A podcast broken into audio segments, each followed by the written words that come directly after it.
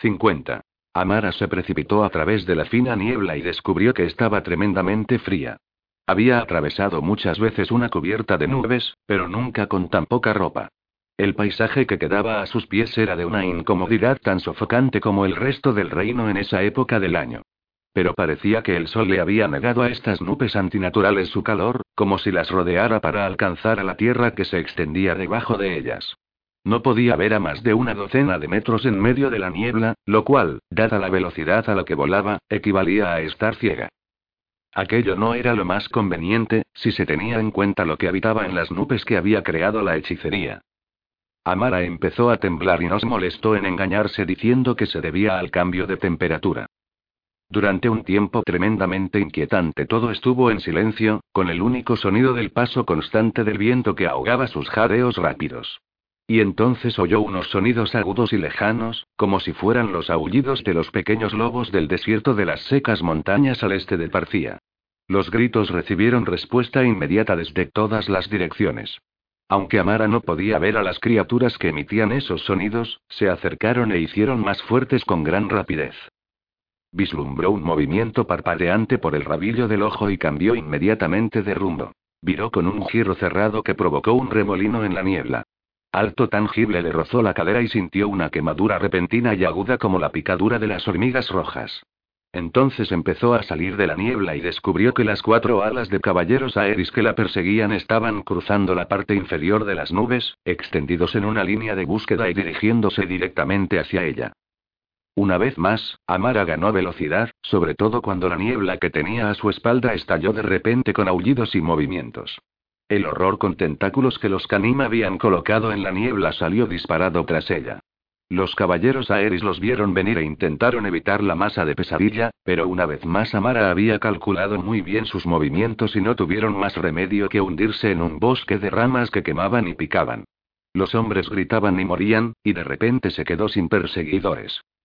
El corazón le latía a toda velocidad a causa del terror y la exaltación por haber sobrevivido, y al mismo tiempo luchó contra una vergüenza y un asco mareante por la muerte y el dolor de los que era responsable. Algunos de los caballeros podrían pasar a través de las criaturas, pero ninguno de ellos iba a estar en condiciones de perseguir el carruaje. Si no estaban muertos, desde luego tendrían que abandonar la caza.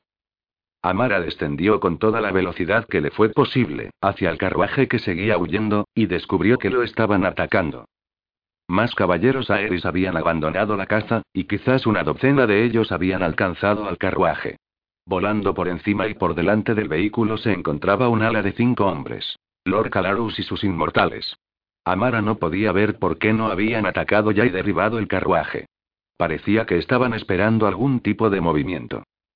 Media docena de caballeros se aproximaron a cada lado del carruaje, por debajo del nivel de sus ocupantes, para atacar a los porteadores.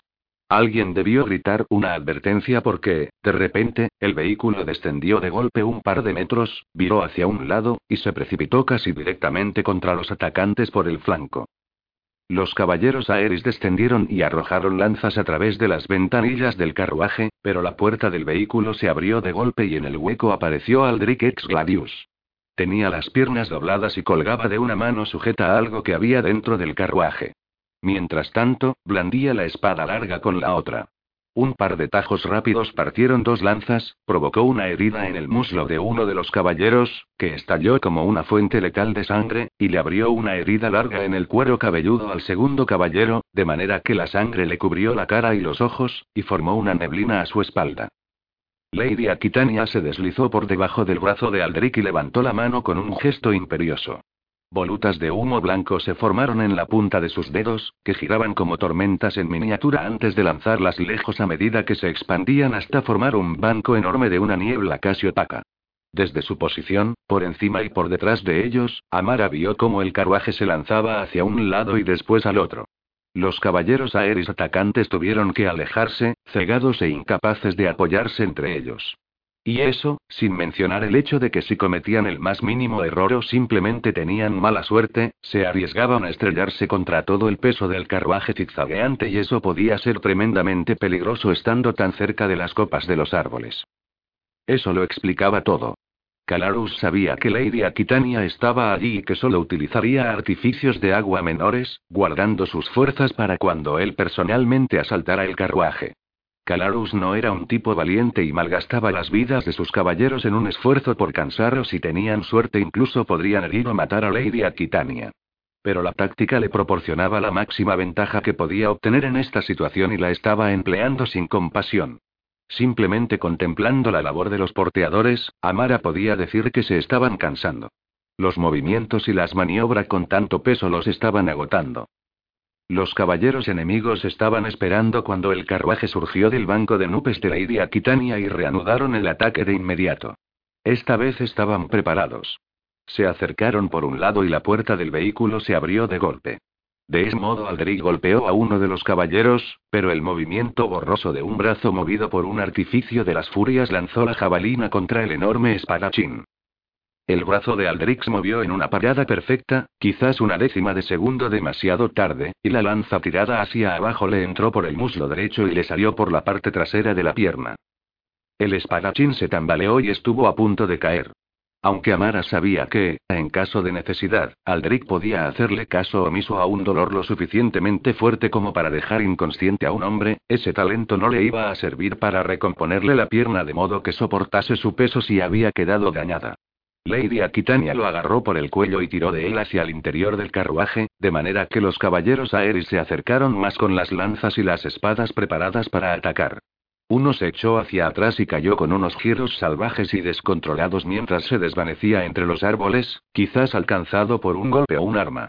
Otro se acercó demasiado y tiraron de él hasta meter la cabeza y los hombros dentro del carruaje. A continuación lo tiraron como una piedra, con la cabeza bamboleando sobre un cuello roto. Otra explosión de niebla blanca lo ocultó todo a la vista de Amara, pero pudo oír los gritos y los chillidos mientras los caballeros enemigos seguían cerca, continuando con el ataque en lugar de retirarse. Calarus acercó su ala un poco más a la acción y sacó la espada con un movimiento aparentemente preparatorio, similar al de un lobo lamiéndose los morros. Hizo un gesto con la espada, completamente concentrado en el carruaje, le gritó a su escolta y griega. Y Amara se dio cuenta de que no habían detectado su presencia. La boca de Amara se quedó completamente seca y, durante un segundo, pensó que sus manos iban a soltar la espada. Calarus Brencis, gran señor de Calaré. Uno de los titanes del artificio de las furias, un hombre que había conseguido llevar al borde del agotamiento a Lady Plácida y Lady Aquitania, que las había atacado y había librado una batalla por el control del cielo mientras mantenía un velo alzado, manteniéndose en el aire y coordinando el ataque de sus hombres. Con la reputación de ser un espadachín de la más alta categoría y con un talento para el artificio de las furias que una vez pudo apagar todo un incendio forestal cuando estaba a punto de consumir una plantación de sus maderas más preciosas y caras. Otras historias sostenían que había matado un leviatán que atacaba sus costas, y que ejercía el poder y la autoridad con una habilidad consumada y calculadora, de manera que amenazaba con derribar a Gaius de su trono. Peor aún, Amara había visto parte de lo que había creado en su ciudad para las personas que estaban sometidas a él y sabía lo que era en realidad. Un monstruo en todos los sentidos importantes de la palabra, un asesino odioso que había esclavizado a niños con collares disciplinarios hasta convertirlos en los locos inmortales que le servían, cuyos agentes habían asesinado a los cursores por toda la era. Los compañeros de Amara. Algunos, sus amigos. El hombre no respetaba la vida de nadie, excepto la suya. Si se volvía contra Amara, la podía aplastar con la misma facilidad que un hombre aplastaba a una hormiga y con la misma cantidad de preocupación. Si no se daba cuenta de que estaba allí no hasta que fuera demasiado tarde, podía tener una oportunidad. Solo era un hombre. Peligroso, poderoso y capaz, pero seguía siendo un hombre. Ni siquiera necesitaba descargar un golpe mortal. Se encontraban quizás a unos 60 metros por encima del carruaje, pero si lo podía atraer hacia abajo y conseguir que perdiera el control durante unos segundos, el bosque no le iba a tratar de manera diferente que como había tratado a sus hombres caídos. El más mínimo error significaría su muerte, y Amara lo sabía. Si no hacía nada, estaba claro que derribaría el carruaje y mataría a todos sus ocupantes. Eso hacía que su decisión fuera muchísimo más fácil de lo que habría pensado.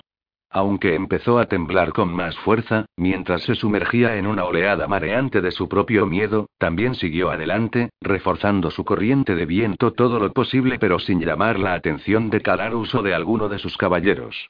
Se situó por encima de ellos, observándolos y juzgando lo mejor que podía el curso que iban a tomar. Y entonces se aferró a la espada con tanta fuerza que el dolor le recorrió todo el brazo derecho, justo antes de despedir a Cirusí, con la furia, su flujo de viento. Amara se precipitó contra la forma pequeña del carruaje que se encontraba muy abajo, cayendo en un silencio total, sin el uso del artificio de las furias que descubriría su presencia a alguien con el poder y la habilidad de Calarus. Sabía cómo controlar la caída, con los brazos y las piernas estiradas, mientras iba ganando velocidad, completamente concentrada en su objetivo. La nuca desnuda del gran señor de Calaré, una tira de piel pálida que se mostraba en medio de los pliegues de ropa de su capa gris y verde. De repente se desplazó varias decenas de metros en un latido, aunque seguía debajo de ella y volando en el curso estimado, vigilando cuando el carruaje surgiera de la niebla formada por el artificio de las furias. Amara levantó la espada con las dos manos en la empuñadura y bajó la punta mientras caía. Amara gritó y golpeó, llamando a Cirrus mientras lo hacía. El viento se convirtió en un vendaval enorme y caótico cuando Cirrus perturbó las corrientes de aire de Calarus y su escolta. En el último segundo, uno de los inmortales que volaba al lado de Calarus miró hacia arriba y giró inmediatamente sobre sí mismo, colocando su cuerpo entre la espada de Amara y la espalda de Calarus. Amara golpeó al inmortal con una fuerza tremenda. La espada atravesó la cota de malla como si no la llevara y se hundió en él hasta la empuñadura. Sintió el impacto como un mazazo terrible que le hizo temblar todo el cuerpo a la vez. Oyó un crujido y el brazo izquierdo se convirtió en un dolor ardiente. El mundo daba vueltas en círculos mareantes y a través del dolor casi no podía sentir la presencia de Cirrus. Algo le golpeó en la parte baja de la pierna y sintió como las cintas de la sandalía se soltaban y se llevaban consigo el calzado. Aquello la hizo reaccionar y vio que había golpeado las ramas más finas de un árbol especialmente alto y la piel se le había abierto con la precisión y limpieza de la incisión de un cuchillo. Llamó desesperadamente a Cirrus, incapaz de discernir nada a través de la neblina de sensaciones, dolor, color y sonido. De alguna manera consiguió no desaparecer entre los árboles, y se encontró volando al lado del carruaje con un rumbo zigzagueante, como si estuviera borracha y con el brazo izquierdo colgando inútil y sin la espada. Condesa. Gritó Lady Plácida. Cuidado. Amara parpadeó durante un segundo antes de girarse y ver cómo uno de los caballeros aéreos se abalanzaba sobre ella con la lanza en la mano. Empezó a vibrar, pero sabía que era inútil. Era demasiado lenta. El caballero enemigo tiró hacia atrás la espada para golpear. Una flecha lo alcanzó en el cuello, provocando un estallido repentino de sangre mientras se desplomaba impotente contra los árboles.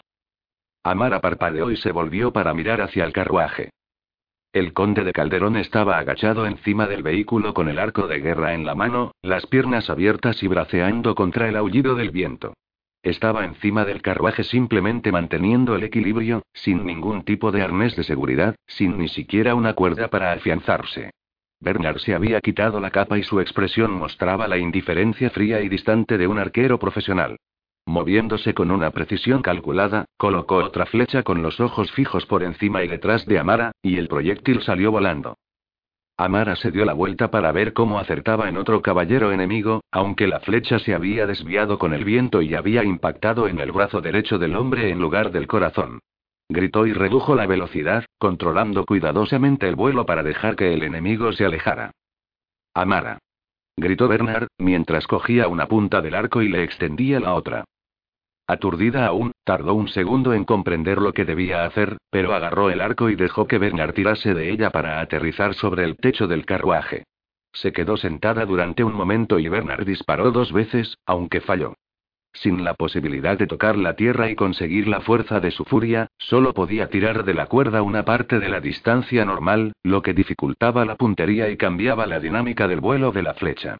Y a pesar de su habilidad, las turbulencias del vuelo hacían que fuera muy difícil acertar en un blanco a menos que se encontrase a unos pocos metros de distancia, y por el momento los caballeros aéreos mantenían las distancias, girando y virando mientras se acercaban y alejaban para provocar los disparos de Bernard y que éste gastase las flechas en lanzamientos que era bastante difícil que acertasen en sus enemigos. Podían ver, lo mismo que Amara, que en la aljaba solo quedaban un puñado de flechas, pero cuando Bernard se dio cuenta de lo que estaban haciendo, ya solo quedaban tres. Los pensamientos de Amara se aceleraron de repente. Le seguían doliendo el brazo y el hombro izquierdos, pero eran molestias menores y lejanas. Una mirada hacia las copas de los árboles más cercanos le indicó que el carruaje se desplazaba a gran velocidad, pero que se estaba bamboleando, perdiendo peligrosamente el equilibrio a medida que se diluían las fuerzas de los porteadores. ¿Qué estás haciendo, Soloco? le gritó a Bernard. Dentro no había sitio para disparar, amor mío, respondió Bernard. Si sobrevivimos a esto, te mataré con mis propias manos, le amenazó. Se inclinó por un lateral y gritó: Lady Aquitania. Más velocidad. No os puede oír. Respondió Aldrich, con la voz quebrada por el dolor. Las dos hacen todo lo que pueden para mantener el carruaje en el aire. Estalló un relámpago rojo y una sombra cayó hacia la parte trasera del vehículo. Amara miró hacia atrás y vio a Calarus descendiendo hacia ellos. La capa estaba destrozada en una docena de sitios por las ramas del mismo árbol que había convertido el lado izquierdo de la cara en carne hinchada y ensangrentada. Apretaba los dientes con odio y rabia y cuando se encontró con los ojos de Amara, la hoja de su espada empezó a brillar de repente como el hierro en la forja, rojo, después naranja y finalmente rojo-blanco. El metal chirrió con una protesta angustiosa. Bernard movió las manos con gestos borrosos y disparó dos flechas a medida que Calarus se iba acercando. El gran señor de Calaré las desvió con la hoja ardiente, destrozándolas con sus puntas capaces de atravesar una armadura. Calarus se acercaba con la muerte en los ojos. Amara lanzó a Cirrus contra él, pero fue como si intentase detener la carga de un gargante con un trozo de seda. El gran señor pasó a través de la furia como si no hubiera estado allí. Amara quería gritar de frustración y terror, en una protesta inútil de que esta basura, esta, esta, criatura la iba a matar a ella, a su esposo, a todo el mundo en el carruaje y precipitar al era al caos total. Se volvió hacia Bernard, buscando sus ojos. Quería que estuviera mirándolo cuando la espada de Calaré le quitase la vida. No quería mirar al animal que la iba a matar. El rostro de Bernard estaba pálido, pero sus ojos no tenían ni rastro de derrota, ni deseos de rendición. Miró a Amara con rapidez y le guiñó el ojo. Entonces colocó en la cuerda la última flecha y la disparó cuando Calaré se encontraba a unos tres metros del carruaje. Una vez más, Calaré hizo una mueca burlona y la espada se movió con una gracia sinuosa que golpeó la flecha antes de que lo pudiera alcanzar. El ástil se convirtió en astillas. Pero la punta de la flecha, un cristal tallado y translúcido de sal de roca, como las que había utilizado contra los manes del viento en Calderón, explotó y se convirtió en polvo. Se precipitó contra las furias del viento de Calarus, envolviéndolo, desgarrando sus corrientes de viento, liquidando el poder que lo mantenía en el aire. Calarus tuvo tiempo de mostrar una expresión desconcertada de sorpresa e incredulidad. Y entonces gritó mientras caía como una piedra sobre los árboles de abajo. Después descendió el silencio, excepto por el trueno del viento constante. Bernard bajó lentamente el arco y dejó escapar el aire. Asintió pensativo antes de decir. Creo que le voy a escribir a Tabi y darle las gracias por esta idea. Amara se quedó mirando a su esposo, incapaz de pronunciar palabra. Tenía que decirle a los porteadores que siguieran adelante todo el tiempo que pudieran antes de aterrizar para descansar bajo el follaje del bosque, en algún lugar cerca de un arroyo grande o un río pequeño, para que pudieran avisar al primer señor. Pero eso podía esperar un momento.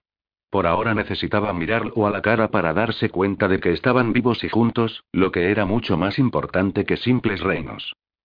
Bernard se pasó el arco por el hombro y se arrodilló al lado de Amara, tocándola suavemente en el brazo. Tranquila.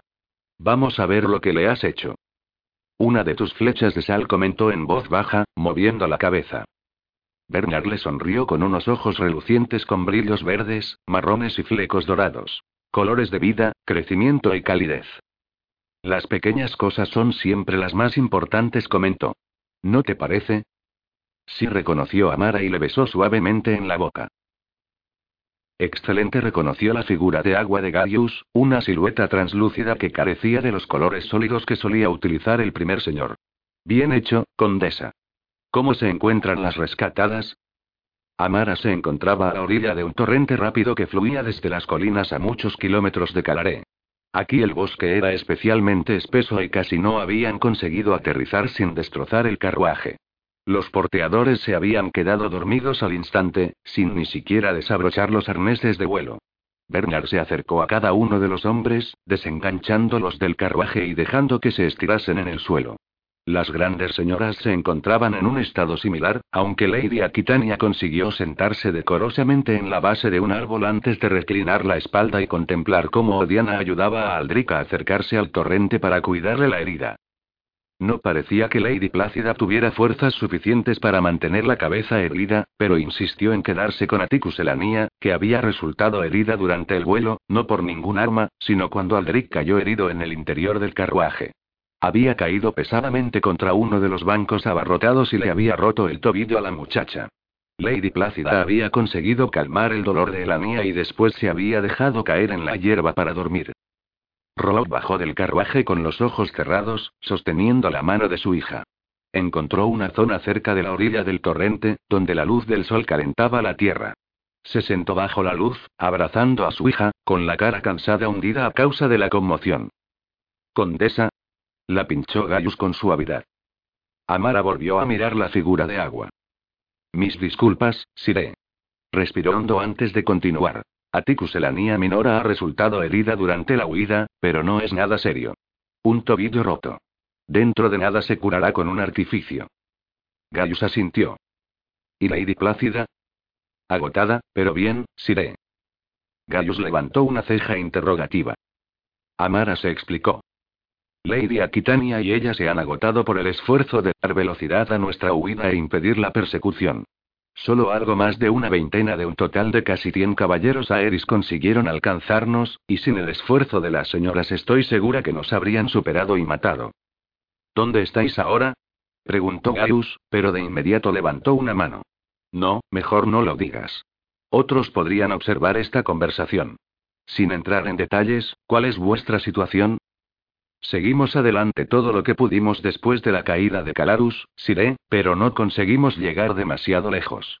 Es posible que en una segunda búsqueda nos pueda encontrar, así que solo vamos a descansar durante una o dos horas y seguiremos adelante. Gaius alzó ambas cejas. ¿Calarus cayó? Amara sonrió e inclinó la cabeza. Cortesía del buen conde de Calderón, Siré. No estoy segura de que haya muerto, pero si ha sobrevivido, dudo mucho que esté en condiciones de dirigir una revolución. Gaius mostró de repente los dientes en una sonrisa lobuna. Querré los detalles en persona en cuanto sea posible, condesa. Por favor, exprésale mi agradecimiento a su excelencia de Calderón, indicó el primer señor, y también a las damas y sus vasallos. Intentaré mantener una expresión neutra cuando lo haga, Siré. Gaius echó la cabeza hacia atrás y rió, y al hacerlo la imagen de agua cambió. Durante un instante tuvo más color, más detalles y más animación. Entonces movió la cabeza. Os dejaré descansar y viajar, Cursor comentó. ¿Siré? preguntó Amara. ¿Hemos llegado a tiempo? Gaius asintió. Eso creo. Pero me tengo que mover con rapidez. La imagen miró a Amara a los ojos, antes de que Gaius hiciera una levísima reverencia con la cabeza. Bien hecho, Amara. Amara respiró hondo a la vez que sentía una oleada de orgullo y satisfacción. Muchas gracias, Siré. La imagen volvió a descender al torrente y Amara se dejó caer pesadamente en la orilla, mientras el brazo le seguía latiendo, aunque la incomodidad se iba desvaneciendo lentamente. Miró hacia un lado a Bernard, que estaba de pie al lado de Lady Aquitania, a la sombra del mismo árbol, sus ojos distantes, como si estuviera conectado a las furias de tierra y madera que tenía vigilando para que no se acercase nadie. Hola, Amara saludó Diana con alegría. A pesar del cansancio y la incomodidad, Amara dio un respingo de sorpresa y el dolor le envió un mensaje plateado desde el hombro a la base del cuello. La bruja de agua se había acercado totalmente en silencio y le había hablado a medio metro de distancia. Lo siento, se disculpó Diana, sin ocultar demasiado la diversión en las palabras. No pretendía asustaros de esta manera. Eso ha debido de doler un montón. Saltar de esa manera, pobrecilla.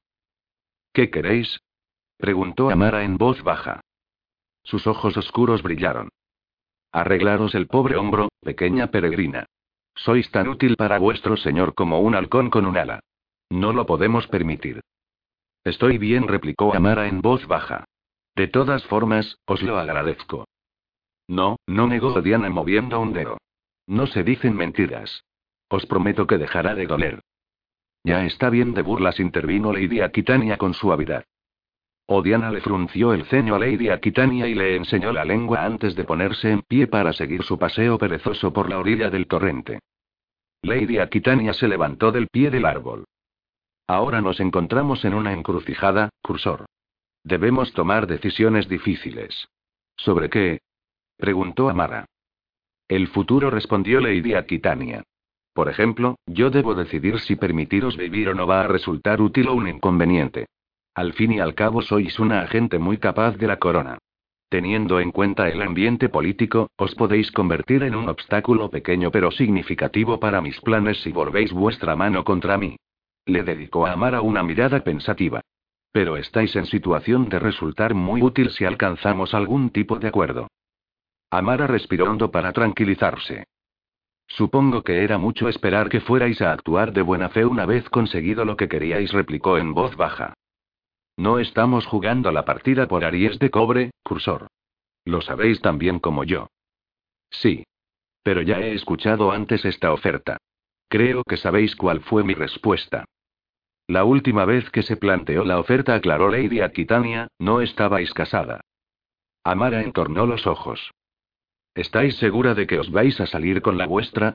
preguntó con tono helado. Si decido tomar ese camino. Lady Aquitania se encogió de hombros. Puedo explicar simplemente que nos descubrió por la noche una de las partidas de búsqueda de Calarus y que hay pocos supervivientes. ¿Y creéis que la gente se va a creer semejante tontería? ¿Por qué no, querida? replicó Lady Aquitania con tono frío. Al fin y al cabo le acabáis de decir a Gaius que el grupo aún corre el riesgo de que lo descubran. También entornó los ojos con su cara pálida tan inexpresiva como una piedra. Y no quedará nadie para contradecirme. No solo me saldré con la mía, condesa, sino que lo más probable es que me den otra medalla. Mi respuesta es no, replicó Amara en voz baja. Lady Aquitania arqueó una ceja. Los principios son buenos y sanos, condesa. Pero en esta situación concreta, vuestras opciones son muy limitadas. Podéis trabajar para mí, o Aldrich le puede cortar la cabeza a Aria, momento en que volveré a plantear la pregunta. Amara miró con dureza hacia atrás, donde el espadachín, que seguía cojo, se cernía sobre la figura reclinada de Lady Plácida, con la espada en una guardia alta. Ahora mismo continuó Lady Aquitania. Lo más probable es que Gaius esté en contacto con Plácida, explicándole que su esposa está segura.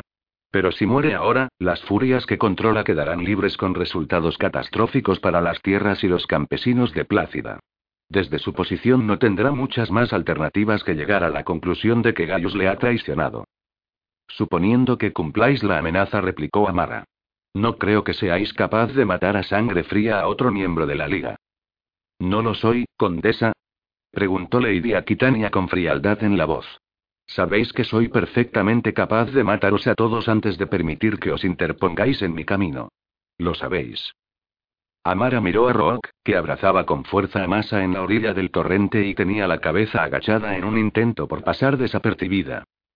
Incluso a la niña. Los niños de padres asesinados con frecuencia crecen para buscar venganza, condesa. Esa es una vida dura abocada a un final terrible. Le estaré haciendo un favor. Bernard colocó la punta de la gaga ligeramente sobre la nuca de Lady Aquitania, agarrando un puñado de su cabello lustroso para que no se moviese. ¿Vais a ser tan amable de decirle a Aldrich que enfunde la espada? Vuestra gracia le ordenó. Aldrich apretó los dientes con un grudido. El labio de Lady Aquitania se retorció en una mueca. Oh Diana, querida. De repente el agua surgió del torrente con una serie de tentáculos que no eran tan terribles como los de las bestias de las nubes canim. Rodearon a Rock y Masa como serpientes, encerrándolas en un abrazo mortal. Durante un segundo angustioso, uno de los tentáculos de agua les cubrió la nariz y la boca, ahogándolas antes de que Odiana hiciera un gesto y les permitiera respirar de nuevo. Lady Aquitania miró a Mara y ladeó la cabeza con una expresión que la desafiaba a responder. Hay un fallo en el razonamiento, vuestra gracia explicó Amara en voz baja. Aunque los mercenarios las maten, estaréis muerta. La sonrisa de Lady Aquitania se volvió aún más desdeñosa. En realidad, hay algo con lo que no habéis contado, condesa. ¿Con qué? Lady Akitana echó la cabeza hacia atrás y rió, mientras su cuerpo sufría cambios y la cara se contorsionaba con rasgos diferentes, y cuando volvió a bajar la cabeza, era Odiana la que se encontraba en el lugar que había ocupado Lady Aquitania. Yo no soy Lady Aquitania. De verdad, condesa comentó la voz de Lady Aquitania detrás de Amara. Estoy algo desilusionada con vos. Estaba bastante segura de que descubriríais el cambio. Amara miró hacia atrás y descubrió que era Lady Aquitania, y no Odiana, la que controlaba el artificio de agua en el que estaban atrapadas Rook y Masa. ¿Podéis evaluar ahora la situación, cursor? Prosiguió Lady Aquitania. El juego ha terminado. Habéis perdido. Quizá sí. Amara sintió como la boca le dibujaba una sonrisita y le hizo un gesto a Rock. Quizá no. Rock lanzó una sonrisa dura y desagradable, antes de que se produjese un estallido de luz y una repentina nube de vapor provocada por la figura en llamas de un halcón, la furia de fuego de Lady Plácida, que destruyó las ataduras de agua y se lanzó contra Lady Aquitania como un cometa en miniatura. En ese mismo instante, la figura inconsciente de Lady Plácida barrió la pierna buena de Aldrich y el herido cayó al suelo. Antes de que se pudiera recuperar, tenía a Lady Plácida sobre su espalda con una rodilla apoyada entre los omoplatos y una cuerda fuerte alrededor del cuello. Lady Aquitania levantó las manos para contener la carga de la furia de fuego. Se tambaleó y resbaló por la orilla hasta caer en el agua. Rook se puso en pie antes de empezar a cambiar, haciéndose más alta y más delgada hasta que apareció Lady Plácida en su lugar, con la niña sorprendida apoyada en la cadera. Levantó la otra mano y la furia de fuego regresó a su muñeca, descansando en ella, mientras miraba a Lady Aquitania. Al mismo tiempo, la figura encima de Aldrich también empezó a cambiar hasta convertirse en Rook, que lo tenía atrapado. Debo confesar que estoy algo desilusionada con vos, le dijo Amara a Lady Aquitania. Arrastraba las palabras. Estaba bastante segura de que descubriríais el cambio. Le mostró los dientes a Lady Aquitania. ¿Creíais realmente que no me daba cuenta de que espiabais mis conversaciones con Bernard? El rostro de Lady Aquitania se empezó a ruborizar de enfado. ¿Me creísteis de verdad cuando dije que no tenía ni idea de lo que podíais hacer, ni idea de lo que podíais preparar, ni idea de si os volveríais o no contra nosotros? Amara negó con un gesto. Nunca intenté evitar que escucharais porque quería que lo oyeseis, vuestra gracia. Quería que creyerais que ibais a tratar con un corderito indefenso. Pero para seros sincera, no creía que fuerais tan estúpidamente egocéntrica como para caer en la trampa. Lady Aquitania apretó los dientes, rabiosa y empezó a salir del agua. Invidia le advirtió Lady Plácida, haciendo un pequeño gesto con la muñeca en la que descansaba la furia de fuego. La semana se me ha dado muy mal. ¿Podéis evaluar ahora la situación? preguntó Amara con tono duro. Este juego se ha acabado. Habéis perdido. Lady Aquitania tomó aire lentamente, mientras hacía un esfuerzo visible para controlar su temperamento. Muy bien reconoció con una voz baja y peligrosa. ¿Cuáles son vuestras condiciones? Innegociables respondió Amara. ¿Te puedo hacer una pregunta? preguntó Bernard. Desde luego respondió Amara. ¿Cómo sabías que esas dos iban a cambiar de forma durante el rescate? Por la presencia de Odiana contestó Amara. Con el corazón en la mano, ¿para qué se necesitaba su presencia si no era para eso?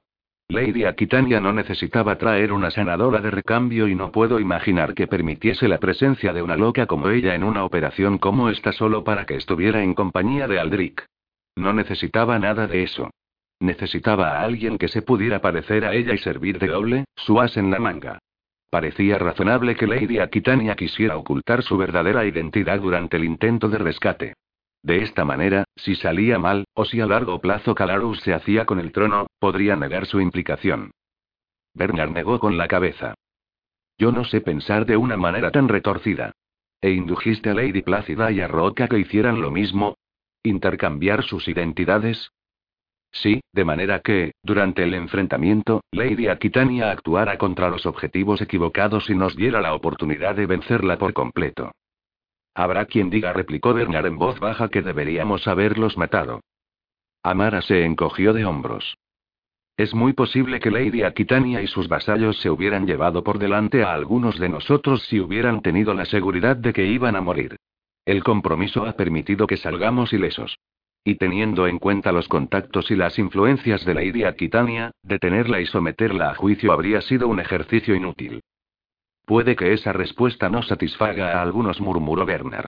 Esas personas te dirían que podrías haberlos matado con total impunidad en cuanto se rindieron. Personas como Gaius, sugirió Amara. Él es una de ellas, asintió Bernard. Amara se volvió hacia su esposo y lo miró fijamente a los ojos. Juré conservar y defender el reino, mi señor. Y eso significa que estoy sometida a la ley. No se arresta, juzga, sentencia y ejecuta a los prisioneros sin un procedimiento legal. Levantó la barbilla.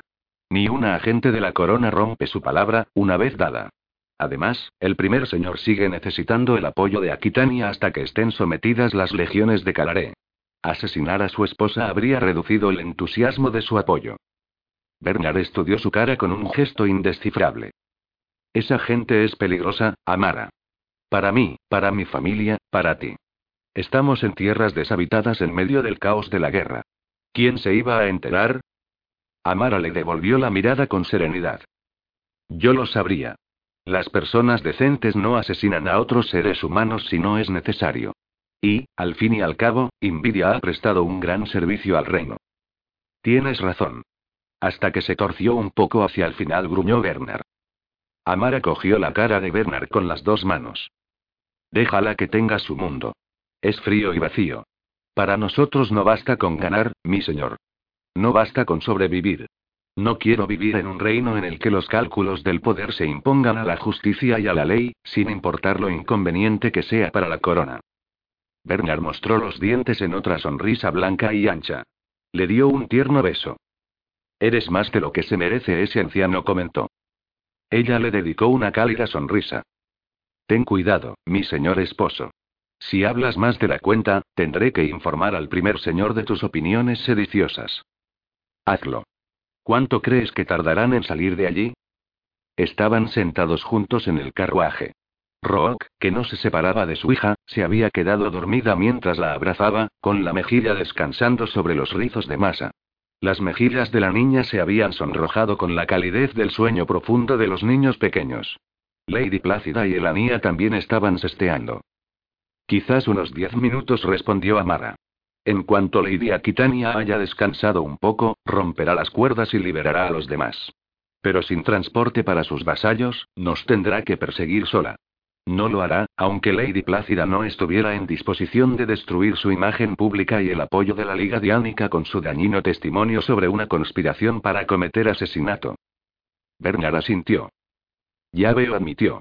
¿Y qué impide que los porteadores nos dejen caer al suelo y vayan a buscarla? Son mercenarios, mi amor. Les hemos ofrecido dinero. Montones de dinero. De acuerdo, asintió Bernard. Nos hemos salido con la nuestra. Aunque tengo la sensación de que lo debo preguntar, ¿por qué los hemos dejado desnudos? ¿Para ralentizarlos? No bufó Amara. Porque esa bruja venenosa se lo merecía. Los ojos de Bernard se entornaron y se giró para depositar un beso lento y tierno en la boca de Amara y otro sobre cada uno de los párpados. Amara descubrió que una vez cerrados, sus ojos se negaron a volverse a abrir y se recostó en la calidez deliciosa de Bernard y se quedó dormida antes de dejar escapar un suspiro de placer. 51. Tabby tembló bajo la lluvia, intentado que los hombres que tenía a su alrededor no se dieran cuenta. Lo que más deseaba en el mundo era estar caliente y dormido. Los aleranos estaban preparados para enfrentarse al siguiente asalto en menos de una hora. Las antorchas y lámparas de furia rechazaban la oscuridad de una manera mucho más eficaz que bajo el primer asalto, y los legionares estaban más organizados y decididos. Al menos, eso era lo que esperaba Tavi. Estaba en lo alto de la última muralla de adobe al lado de Valier Marcus. El primero lanzas movía con una cojera apreciable gracias a una jabalina canim. Llevaba la pierna envuelta con un vendaje manchado de sangre y la herida cerrada con aguja e hilo, prueba de que los sanadores de Foss estaban sobrecargados de trabajo. En otras circunstancias, habrían cerrado y tratado una herida como la de Marcus y el primera lanza habría vuelto a la acción prácticamente como nuevo. Los sanadores habían estado tratando tantas heridas leves y cerrando otras peores para mantener con vida a los hombres gravemente heridos para poderlos tratar más tarde que el primer lanza, según todos los informes, le había pedido a un veterano herido que le sacase la jabalina y después él mismo había limpiado y cosido la herida, la había cubierto con una venda y había regresado a su puesto cojeando. La lluvia seguía cayendo fría y constante. Los estallidos ocasionales de relámpagos escarlatas no mostraban nada más que cortinas de lluvia. Tabí había podido vislumbrar algunos movimientos en la oscuridad, pero las murallas defensivas construidas por los aleranos a lo largo del puente le impedían ver los detalles. No obstante, el hecho de que Tabí pudiera estar de pie en la muralla y observarle indicaba un detalle. Los lanzadores de proyectiles Canim habían dejado de emitir sus zumbidos letales. Creía que estabais en la lista de bajas, primera lanza, observó Tabí. Marcus miró al legionario más cercano y bajó la voz para que el hombre no lo pudiera oír. Nunca me ha interesado demasiado la lectura, señor. ¿Estáis capacitado? preguntó Tavi. Sí, señor, respondió Marcus. No voy a participar en ninguna carrera, pero puedo quedarme sobre la muralla. Bien reconoció Tavi en voz baja. Os vamos a necesitar. Señor, empezó Marcus, no hay manera de saber si sus guerreros se han retirado. No. Pero tiene sentido, aclaró Tavi. Los guerreros son su punta de lanza. Después vienen los saqueadores con las tareas de limpieza. Esto les ahorra bajas entre sus tropas más eficaces y permite que los saqueadores ganen experiencia. No tiene sentido, gruñó Marcus. Otro empujón con fuerza y acaban con nosotros. Lo sé, reconoció Tavi. Tú lo sabes. Supongamos que Sarli los ritualistas también lo saben. No creo que quieran que el maestro de batalla Nasaugo tenga la gloria de una victoria que parece que ha conseguido por sí mismo. Saro tiene que ser quien acabe con nosotros para conservar la buena opinión de la clase de los productores. Los productores son los primeros en repartirse el botín si acaban con nosotros. Nassau desaparece del escenario, y Saro sigue siendo popular entre los productores. Si tenéis razón, puntualizó Marcus. Si estoy equivocado, replicó Tavi, lo más probable es que nos indigestemos con uno de esos proyectiles de acero dentro de muy poco. El primero lanza grunó. Al menos será rápido.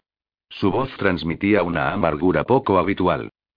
Tavi se quedó mirando durante un momento el perfil bajo, fornido y tosco. Siento mucho lo de la primera cohorte. Los hombres de tu centuria comentó. Debería haber estado con ellos, se quejó. Estabas herido, le recordó Tavi. Lo sé. Y yo me quedé con ellos en tu lugar, concluyó Tavi. La postura embarada de Marcus se relajó un poco y miró a Tavi. Eso he oído. Después de sacarme de allí como una oveja herida. Tabi bufó. Las ovejas con las que he trabajado tenían el doble de tu tamaño y los carneros eran aún más grandes. Marcus grunó. ¿Erais un campesino? Tabi apretó las mandíbulas. Había vuelto a olvidar su papel. Podía echarle la culpa al cansancio, pero era igual, Rufus Escipio no había estado nunca demasiado cerca de una explotación agrícola. Trabajé con ellas durante un tiempo. Mi gente me dijo que ganaría en experiencia. Se pueden aprender oficios peores si se quiere dirigir hombres, señor. Tabi río. No tenía planeado que ocurriera de esta manera. Las guerras y los planes no son compatibles, señor. Se matan entre ellos. Os creo, reconoció Tabi, mientras contemplaba la larga extensión vacía del puente, que se elevaba hacia el centro, una cuesta de piedra de 200 metros de largo y 9 metros de ancho, cubierta de aleranos y canín caídos.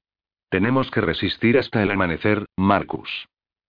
¿Queréis atacarles con las primeras luces del día? No respondió Tabi. Al mediodía. Marcus gruñó a causa de la sorpresa. No vamos a estar más fuertes. Cuanto más dure esta batalla, menos probable resulta que los podamos empujar hacia el otro lado. Al mediodía repitió Tavi. En esto tendréis que confiar en mí. ¿Por qué? Porque no estoy seguro de que no tengamos más espías en el campamento y necesito saberlo, primera lanza. Marcus se lo quedó mirando durante un momento y ya sintió. Sí, señor. Muchas gracias, replicó Tavi en voz baja. Cuando avancemos hasta el centro del puente, yo seguiré adelante con una corte mientras los ingenieros trabajan. ¿Una cohorte? preguntó Marcus. Tabia sintió. Si el plan funciona, una corte será suficiente. Si no funciona, podremos contener a los canim hasta que los ingenieros hayan terminado. Marcus inhaló lentamente. El primero lanza comprendía las implicaciones. Voy a pedir voluntarios, explicó Tavi en voz baja. Los tendréis, le aseguró Marcus. Pero no veo por qué no les podemos atacar con las primeras luces, cortar el puente y decidir que hemos vencido. Si perdemos el puente, pueden defender todo el frente septentrional con unas pocas tropas y el resto estará libre para matar aleranos en cualquier otro punto. Mientras el puente siga en pie, podremos colocar a las legiones en el territorio al sur del puente y no se atreverán a dividir sus fuerzas. Tabi entornó los ojos. Esta es nuestra tarea, Marcus. No es bonita, pero no se la puedo dejar a nadie más. El gruñido de aceptación de Marcus emitió un cierto tono de frustración. Dejaré que los voluntarios descansen hasta que ataquemos. El resto de la primera lerana está a vuestra disposición, al igual que nuestros caballeros Flora. Los seis suspiró Marcus. Decidles que agachen las cabezas. Si esos francotiradores vuelven a las andadas son nuestra única posibilidad de acabar con ellos. No intentes dar clases a tu maestro, murmuró Marcus. Tabi bufó y se volvió hacia el primera lanza. Tenéis que conservarlos, Marcus. A cualquier precio. Marcus soltó el aire con lentitud. ¿Puedo haceros una sugerencia, señor? Adelante, respondió Tabi. No dividáis una corte cuando pidáis voluntarios. Esos hombres se conocen, han entrenado juntos y eso puede marcar la diferencia. Tabi frunció el ceño. No llevaré conmigo a nadie que no quiera ir. Entonces aseguraros de que los hombres que están dispuestos a morir por vos tengan todas las posibilidades para sobrevivir. Se lo debéis. Tabi arqueó una ceja. ¿320 hombres que se presenten voluntarios juntos? ¿Qué posibilidades hay de que ocurra? Marcus lo miró de reojo. Señor, esto es la infantería. Tres cortes se presentaron voluntarias para encabezar el ataque. Tabi lo decidió a suertes. Cuando los Canin reanudaron el ataque, se encontraba en el extremo norte del Elinarch con los ganadores. O, según su impresión, con los perdedores. Dependiendo de si su idea funcionaba o no. Su corazón se saltó un par de latidos, pero le ordenó con severidad que volviera al trabajo. Señor, lo interpeló Schultz, cuando Antillar Maximus era nuestro centurión, era el centurión más veterano de la corte y su centuria era la primera centuria. Pero yo solo soy un centurión accidental, señor. No tengo la veteranía para mandar la primera centuria y mucho menos la corte. Tabi miró al pez. He hablado con los demás centuriones y están de acuerdo en que sabes lo que se hace, Schultz, y que tu centuria es la más disciplinada. Así que eres el centurión más veterano hasta que yo te diga lo contrario. ¿Me has entendido, soldado? Sí, señor, respondió Schulz de inmediato. Bien asintió Tabi. Un rugido se elevó de los legionares en la última muralla, y todos los hombres de la corte puntera parecieron de repente muy tensos. Resonaron los cuernos canim, redoblaron tambores pesados y el griterío del combate se extendió por el pueblo mientras el resto de la legión luchaba contra los canim en el puente. Tabi escuchó durante dos minutos antes de ver la señal en la muralla. Un pendón azulizado al lado del estandarte de la Legión. Buenas noticias, capitán, observó Max en tono divertido, mientras se acercaba desde la parte trasera de la cohorte, agarrando la espada mucho más larga que preferían los duelistas y los legionares montados. Han hecho lo que pensabais. Nos están atacando con los saqueadores. Tabi soltó el aire muy lentamente y asintió. ¿Estás preparado? Yo nací preparado, contestó Max con alegría, provocando una ronda de risitas amortiguadas entre los legionares que estaban esperando. Los únicos tres caballeros terra de la legión venían con él, recubiertos por una armadura estruendosa y unas armas de tamaño desmesurado y aspecto malévolo apoyadas pesadamente sobre el hombro. Tabi hizo un gesto de saludo hacia los caballeros y alzó la voz. Tribuno Antillus, Preparados cuando deis la orden, señor, gritó Crasus desde la retaguardia de la cohorte, donde esperaba con los caballeros aéreos y con los ingenieros de la legión, incluidos los nuevos reclutas, las bailarinas del pabellón, vestidas con las armaduras de los legionares muertos o incapacitados. Entonces, todo preparado, concluyó Tabi. Mantened a los hombres en este patio, pero que coman y descansen. En cuanto empecemos el avance no habrá tiempo para nada más. Maximus le hizo un gesto con la cabeza a Schultz, que empezó a repartir órdenes entre su corte sin experiencia para que rompieran filas, fueran a buscar comida y permanecieran en las cercanías. Capitán dijo Max por debajo del ruido circundante. Siéntate. Nos queda algún tiempo de espera y no has descansado. No se negó Tabi. Tengo que estar en la muralla con el primer lanza hasta que sea el momento de avanzar. Entonces regresaré aquí. Capitán repitió Max, exactamente con el mismo tono de voz, pero esta vez puso la mano sobre el hombro de Tabi y sus dedos se cerraron como bandas de acero. Ahí arriba no vas a hacer nada que no pueda hacer él. Solo conseguirás cansarte aún más y eso hará que pienses con menos rapidez. Y como todos estamos apostando por tus ideas, señor, creo que lo mejor será que te asegures de que están en buena Max lo miró a los ojos. Por favor, Calderón. Tabi cerró los ojos durante un segundo y ese cansancio horrible se volvió a apoderar de él. Una parte de él le quería ladrar a Max que cerrase la boca y cumpliese las órdenes. Pero el resto se daba cuenta de que el gran antilano tenía razón. Le estaba pidiendo a estos hombres que arriesgasen sus vidas por un plan que había elaborado él. Les debía que tuvieran a su disposición lo mejor de él cuando todo estuviera preparado. De acuerdo, se rindió Tabi. Me sentaré. Pero solo durante un minuto. Un minuto, repitió Max con un gesto de asentimiento. Eso está bien. Tabi se quitó el yelmo, se sentó apoyando la espalda en una columna de piedra en la base del Elinarch y cerró los ojos. No iba a ser capaz de dormirse, pero al menos podía conseguir unos minutos de tranquilidad para ordenar las ideas, repasar las posibilidades y todo lo que podía ir mal en su plan. Por mucho que lo intentó, no pudo pensar en nada más que pudiera hacer y después de unos momentos de esfuerzo, movió la cabeza y abrió los ojos. La mortecina luz del día saludó a sus ojos y el sol velado casi no se podía ver a través de las nubes que cubrían la tierra. Tabi parpadeó confuso durante un segundo. El agarrotamiento de un músculo le atravesó el cuello y desencadenó una serie de dolorosas contracciones similares en los músculos entre sus omoplatos. Se puso en pie con gran esfuerzo y se inclinó, intentando estirar la musculatura, hasta que se fueron soltando las contracturas. Señor saludó Schultz a su espalda. Centurión murmuró Tabi, dándose la vuelta. ¿Cuánto tiempo he estado durmiendo? Horas, señor, contestó Schultz. El tribuno Antillar dijo que no os molestásemos. Tabi murmuró algo sobre Max, pero resultó inaudible. Al fin y al cabo, no estaba bien que un capitán de la legión llamase de todo a uno de sus tribunos delante de sus hombres. No exclamó Schultz, antes de tragar saliva y correr hacia un lado para recoger una bandeja cubierta con una servilleta y una jarra de peltre que había al lado. Me dijo que os entregara esto en primer lugar, señor. Tabi apretó los dientes y consiguió controlarse para no arrebatar la bandeja y la jarra de las manos de Schultz. Muchas gracias.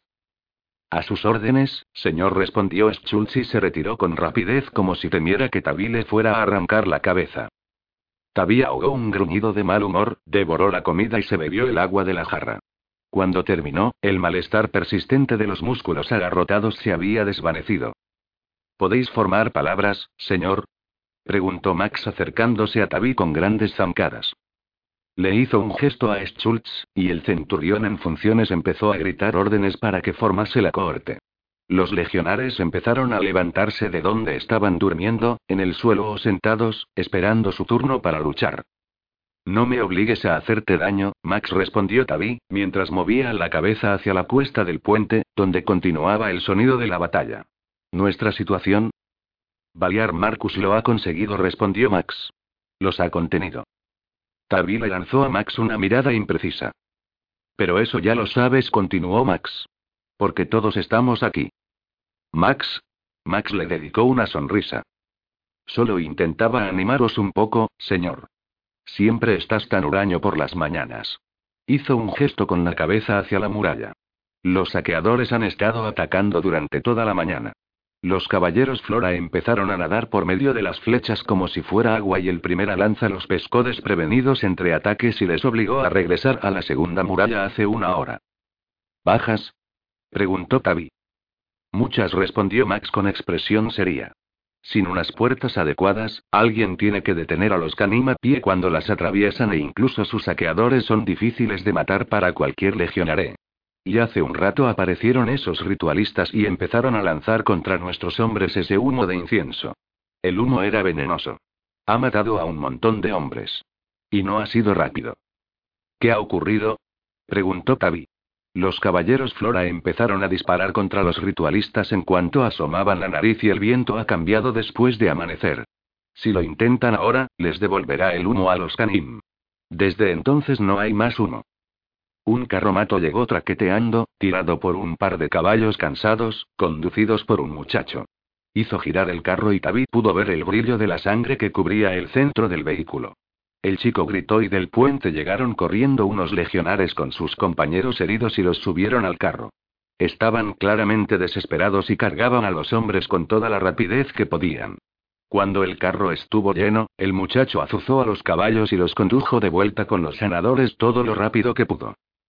Tabí contempló, hastiado, como otro carruaje se cruzaba con el primero. Detrás de él venían otros más para recoger a los heridos y llevarlos con los sanadores. Tabí intentó tragar saliva. ¿Cuántos? Eh, alrededor de 1100 muertos, creo, respondió Max con tono tranquilo y neutral.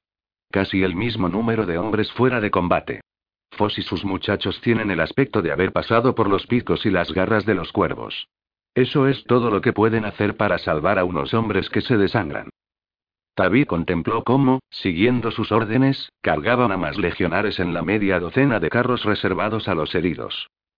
Los muertos se apilaron como si fueran leña en el último de los carromatos. Era el más grande de los vehículos en servicio, con unas barandillas muy altas, y para tirar de él se requería la enorme fuerza y paciencia de un par de bueyes.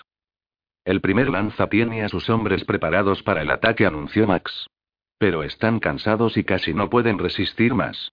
Dice que si no atacamos pronto, no lo podremos hacer. Tabi respiró hondo, asintió y se colocó el yelmo. ¿Los caballeros? De camino, señor, respondió Max. Tabi se ajustó el yelmo y se dirigió hacia la corte de peces que lo estaba esperando. Max se mantuvo a su lado y las figuras acorazadas de los caballeros Terra lo siguieron. Antes de que Tabi llegase ante los peces, Crasus y sus caballeros pistes se colocaron en posición a paso ligero al lado de la corte voluntaria. Crasus ordenó parar y los caballeros se detuvieron con una disciplina destacable, teniendo en cuenta el poco tiempo que habían tenido para hacer la instrucción. Mientras tanto, los ingenieros se colocaron rápidamente en formación detrás de las otras dos fuerzas. Tabi se detuvo delante de ellos, mirando a los hombres e intentando pensar qué les podía decir en un momento como este. Entonces se detuvo y parpadeó al ver la armadura de los dos grupos de hombres. La armadura de los legionares había cambiado. En lugar del águila azul y rojo de la primera lerana, la insignia sobre el corazón se había convertido en la silueta perfectamente negra de, no un águila, sino un cuervo en pleno vuelo. A su lado, la armadura de los caballeros pistes también había cambiado. La insignia original de la legión se había sustituido esta vez con la forma definida y de un negro sólido de un tiburón con las fauces muy abiertas. Tabi arqueó una ceja y miró a Crasus. Tribuno. ¿Esto es obra tuya? Crasus saludó a Tabi antes de responder. Esta mañana hemos visto a los canín que intentaban atravesar el río Nado, señor. Aparentemente no se dieron cuenta de lo peligrosos que podían ser un puñado de peces. Crasus estiró la espalda. Parecía apropiado, señor. Un replicó Tabi, antes de mirar a Schultz. ¿Y tú, centurión en funciones? ¿Tus hombres también han decidido cambiar el uniforme? Señor, empezó a responder Schultz con un saludo tenso. Solo queríamos reproducir el estandarte, señor. Schultz miró de lado a Tabi. E informar a los canín que esta vez los cuervos vienen a por ellos, señor. Ya veo, replicó Tabi. Se volvió para hablar con Max y encontró a Eren al lado del tribuno, recubierto con un peto que le sentaba fatal. El pequeño cursor llevaba el estandarte de Tabi en la mano derecha y la armadura y el yelmo hacían que tuviera un aspecto mucho más formidable de lo que Tabi hubiera podido imaginar. Al lado de Eren se encontraba Kitai. La chica Marad llevaba otra armadura que, aunque estaba claro que no era suya, se ajustaba perfectamente a su figura alta y atlética. También llevaba colgado de la cadera un gladius reglamentario de la Legión. Su boca formaba una sonrisita de excitación y sus exóticos ojos verdes ardían con intensidad a causa de lo que les esperaba. ¿Qué hacéis aquí los dos? preguntó Tabi. Se me ocurrió, capitán, respondió Eren, que como ya están de camino mensajes sobre el Elinarch para el primer señor, y sus capitanes y él estarán aquí como muy tarde dentro de dos o tres semanas, y a mí me iba a llevar unas cuatro semanas cabalgar hasta encontrarme con él. La manera más rápida de enviarle un mensaje era quedarme aquí, capitán. Quita y resopló. Alerano, ¿de verdad creías que te íbamos a permitir que nos ordenases que nos alejásemos del peligro mientras tú te enfrentabas a él? Tabi miró a Kita y a los ojos durante un momento largo y silencioso, antes de mirar a Eren. No tengo tiempo para discutir con vosotros, replicó en voz baja. Pero si salimos de esta, os voy a arrancar la piel a tiras. Eso puede resultar interesante, murmuró Kitai. Tabi sintió cómo le ardían las mejillas y se volvió hacia sus hombres. De acuerdo, muchachos, empezó Tabi lo suficientemente fuerte para que todos lo pudieran oír. Los Kanim han hecho lo que esperábamos. Los saqueadores han intentado terminar lo que empezaron los guerreros. El primero lanza Baliar Marcus y vuestros hermanos de Legión no se lo han permitido. Así que ahora que estamos bien descansados, nos ha llegado el turno. Les vamos a empujar al otro lado de la muralla central en el vértice del puente. Vosotros y yo, junto con el tribuno Antillar, todos los caballeros y nuestros compañeros legionares vamos a darle tan fuerte a los canín que los dientes les van a salir volando hasta el otro lado del maldito océano. La corte estalló en una carcajada contenida. Si esto sale bien, prosiguió Tabi, saldremos victoriosos y las cervezas corren de mi cuenta. Se calló hasta que se calmó otra carcajada. Pero no importa lo que ocurra, en cuanto tengamos a los ingenieros en el punto adecuado para destruir el puente, tenemos que resistir. No importa lo que ocurra después, pero ese puente tiene que caer. Lo sabéis y a pesar de eso estáis aquí. Tabi blandió la espada, se puso firmes y saludó a las filas de hombres jóvenes con el símbolo del cuervo que tenía delante. Primera lerana, corte del cuervo de batalla. Gritó Tabi. Primera lerana, caballeros pisces. ¿Estáis conmigo? Respondieron con un rugido de voces y aceros extendidos. Max, Eren, Kita y los caballeros Terra lo rodearon cuando Tabi se dio la vuelta y condujo a los cuervos de batalla y los caballeros pistes hacia el Elinarch. 52 El Elinarch era una maravilla de la ingeniería alerana. Cruzaba las aguas del Tíber, y cubría una distancia cercana a un kilómetro con un arco de granito sólido surgido de los huesos del mundo. Lleno de furias propias, el puente era casi una criatura viva, que se curaba los daños que se le infligían, alterando su estructura para compensar el calor del verano y el frío intenso del invierno. El mismo artificio que permitía que las calzadas desplazaran y fortalecieran a los viajeros aleranos, también atravesaba toda la extensión del puente. Podía alterar su superficie para desaguar el exceso de agua y hielo y durante las tormentas pequeñas canaletas a ambos lados del puente recogían el agua de lluvia. No obstante, durante esta tormenta, esos canales corrían llenos de sangre. Tabi condujo a sus hombres a paso ligero por el puente. A unos 20 pasos del punto de partida, Tabi vio los riachuelos de sangre dentro de los canales. Al principio creyó que las nubes rojizas simplemente relucían en el agua de lluvia recogida en el desagüe. Pero la lluvia había parado hacía unas horas y el día lúgubre drenaba el color del mundo en lugar de resaltarlo. No creyó realmente que fuera sangre hasta que la olió fuerte, metálica e inquietante. No eran riachuelos largos, solo tenían la profundidad de la palma de la mano de un hombre adulto y la anchura de sus dedos extendidos. O mejor dicho, no habrían sido grandes riachuelos de agua de lluvia. Pero Tabi sabía que la sangre que corría por los desagües del puente se llevaba consigo las vidas de muchos hombres a lo largo de las piedras despiadadas y despreocupadas del puente. Tabi apartó la mirada, obligándose a concentrarla en lo que tenía por delante, en la marcha cuesta arriba que le estaba esperando. Oyó cómo alguien sufría arcadas en las filas detrás de él, cuando los legionares se dieron cuenta de lo que estaban viendo. Mirada al frente. Ordenó Tabi a los legionares. Tenemos una tarea por delante, caballeros. Concentraos. Llegaron a la última muralla defensiva, que ahora estaba ocupada por una media corte de legionares, todos ellos heridos pero capaces de manejar las armas. Saludaron a Tabi al acercarse junto con sus voluntarios. Dadle fuerte a esos cabrones. Gritó un centurión muy veterano. Enviadlos con los cuervos, capitán. Chilló un pez herido con un vendaje ensangrentado alrededor de la cabeza. Dadles fuerte. Acabad con ellos. Primera lerana. Pateadles el pelaje. Formación de asalto. Ordenó Tabía a gritos. Sin detenerse, la corte cambió de formación, transformándose en una columna de dos legionares en fondo. El paso se ralentizó un poco cuando la columna pasó a través de la abertura en la muralla defensiva más septentrional y Tabi los mantuvo en la misma formación mientras se acercaban a paso ligero a la siguiente muralla defensiva. El sonido de la batalla fue creciendo en intensidad. El grueso de la legión se encontraba en la muralla siguiente. Tabi pudo ver la silueta baja y fornida de Baliar Marcus sobre la muralla, gritando órdenes.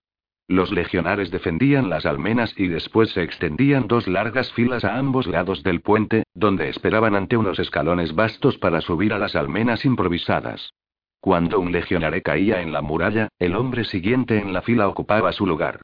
Tabi tembló al imaginarse la pesadilla de esperar en fila a que llegase el dolor y la muerte, sin nada más que hacer que contemplar cómo la sangre de tus hermanos de armas se perdía por los desagües.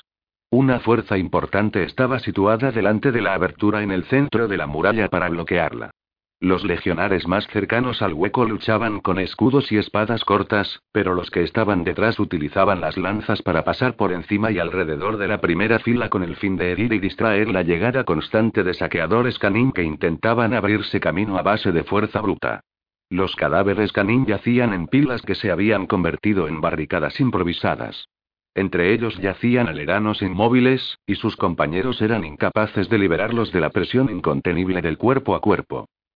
Alguien lanzó un grito y los cansados legionares de la primera alerana respondieron con una esperanza repentina. Max. Llamó Tavi. Crasus. Muchachos. Gritó Max, antes de sonreírle a Crasus y lanzar un guiño a su medio hermano. Crasus se lo devolvió como una parodia pálida y fantasmal de una sonrisa. Max y Krasus se situaron a la cabeza de la columna con los caballeros Terra ocupando las dos filas siguientes, seguidos de Tabir y Eden. Kitai, como era inevitable, no corría en formación, sino a un lado de la columna, con los ojos verdes brillando y el trote ligero y cómodo a pesar del peso de la armadura prestada. Alera. Gritó Tabi, levantando la espada para señalar la carga.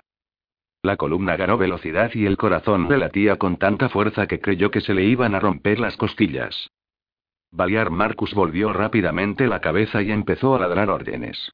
En el último instante, la tropa sobre el puente se abrió, apartándose a ambos lados y con un aullido de triunfo muchos canín pasaron a través de la abertura. Los recibieron los hijos de Antillus Raucus con aceros brillantes en las manos. Para Tabi, el ataque de Max y Crassus solo fue un borrón reluciente. Max dio un paso al frente y les dio primero con gran velocidad, violencia y un acierto letal con la espada sajando desde arriba. Acertó en el cané más cercano y le abrió el brazo que sostenía el arma hasta el hueso a la altura del hombro, entonces giró hacia un lado y la hoja atravesó el cuello de otro cané. Volvió a mover la espada y desvió el ataque de una espada en forma de hoz. Krasus luchaba tan perfectamente coordinado con el ataque de Max que podría haber sido la sombra de su hermano. Liquidó al cané desarmado con un tajo que lo atravesó por el cielo de la boca, bloqueó un ataque frenético y desesperado de un cané cuyo cuello ya se estaba vaciando de vida sobre el puente y cortó la mano que sostenía el arma de un tercer cané mientras Max desviaba el arma, abriendo su defensa. Los hermanos pasaron a través de los primeros canim y llegaron al hueco en la muralla sin frenar el paso. De la abertura llegaban los gritos y los chillidos de los canim cuando los caballeros Terra pasaron a través de ella y se abrieron a ambos lados. David y Eren fueron los siguientes y el hedor metálico de la muerte era asfixiante en un pasadizo terriblemente estrecho. Salieron de él en menos de un latido, aunque a David le pareció una eternidad, y se encontraron ante la enorme extensión de un puente en ascenso que se elevaba hacia la muralla improvisada, construida en la cima del Elinarch. El impulso lo era todo. Max y Krasus se empezaron a abrir camino a través de los canín como si fueran exploradores rodesios abriendo una senda a través de las junglas de su patria. En cuanto los caballeros Terra se pudieron desplegar a ambos lados, empezaron a emplear sus armas enormes. Tabi contempló cómo una espada movida con la fuerza impulsada por las furias cortaba en dos a un canim a la altura de la cintura, cayendo al suelo en dos mitades confusas, sangrantes y moribundas. Un martillo enorme se elevó y cayó, aplastando a otro cané con tanta fuerza que los huesos rotos en el tórax y la espina dorsal salieron disparados a través de la piel. Tabi vislumbró un movimiento por el rabillo del ojo y se giró para ver cómo un cané saltaba por encima de los caballeros y aterrizaba en las piedras que tenía delante, descargando un garrote enorme contra su cabeza. Tabi se agachó, amagó hacia un lado y se acercó antes de que el cané pudiera recuperar el equilibrio. Lanzó hacia arriba un tajo con fuerza, que abrió las grandes arterias en la parte interior del muslo del cané, se apartó de la caída del enemigo y utilizó la inercia del giro para alcanzar el cuello del cané. El tajo no era lo suficientemente fuerte para cortar el cuello musculoso y cubierto de pelaje del cané, pero fue más que adecuado para llegarle hasta la nuca, de manera que cayó impotente al suelo y se desangró hasta morir. Un segundo cané saltó por encima de la primera fila, aterrizando fuera del alcance de la espada de Tabi. Se volvió hacia Eren. El pequeño cursor movió el ástil del estandarte, el águila ennegrecida de la legión ahora un cuervo, supuso Tabi en un rincón desconectado de su mente, de manera que la bandera salió disparada y golpeó la nariz del cané como si fuera un látigo. El golpe no hizo nada más que sorprender al cané durante un segundo. Tabi podría haber atacado durante ese segundo, pero no lo hizo. El instinto le advirtió de que no lo hiciera y Tabi reconoció y confió en su instinto. La figura acorazada de Kitai descendió desde la muralla detrás de ellos con espadas en ambas manos que atacaron y abrieron unas heridas horribles en el cané. La chica Marat había subido por las escaleras mientras ellos pasaban por el túnel y había saltado de las almenas un latido después de su salida. Kitai rodó hacia adelante, bajo los tajos ciegos y rabiosos de la espada en forma de hoz del cané, se puso en pie detrás del saqueador y lo derribó en una rápida sucesión de tajos letales. Quita y limpió la sangre de las espadas y se dio la vuelta para avanzar a la derecha de Tabi, mientras Eren se colocaba a la izquierda. Siguieron adelante, rodeados de violencia y ruidos enfurecidos por todos lados, y detrás de ellos los cuervos de batalla empezaron a salir del pasadizo a través de la muralla, conducidos por el centurión en funciones Schultz, el ástil de la lanza detrás de la punta letal formada por Max y Krasus. Los Canin no estaban preparados para defenderse de un ataque, según se dio cuenta Tabi. El enemigo debía saber que las fuerzas para combatir de los aleranos se estaban acabando y que el tiempo y las heridas se estaban cobrando su peaje. Tabi supo de alguna manera que los Canim habían pasado la última hora anticipando con ansia la caída final y letal de los defensores aleranos, y cuando los defensores habían abandonado el hueco en la muralla, los Canim supieron que finalmente había llegado el momento del asalto definitivo y demoledor. Habían avanzado ansiosos por descargar el golpe mortal que destruiría a su enemigo.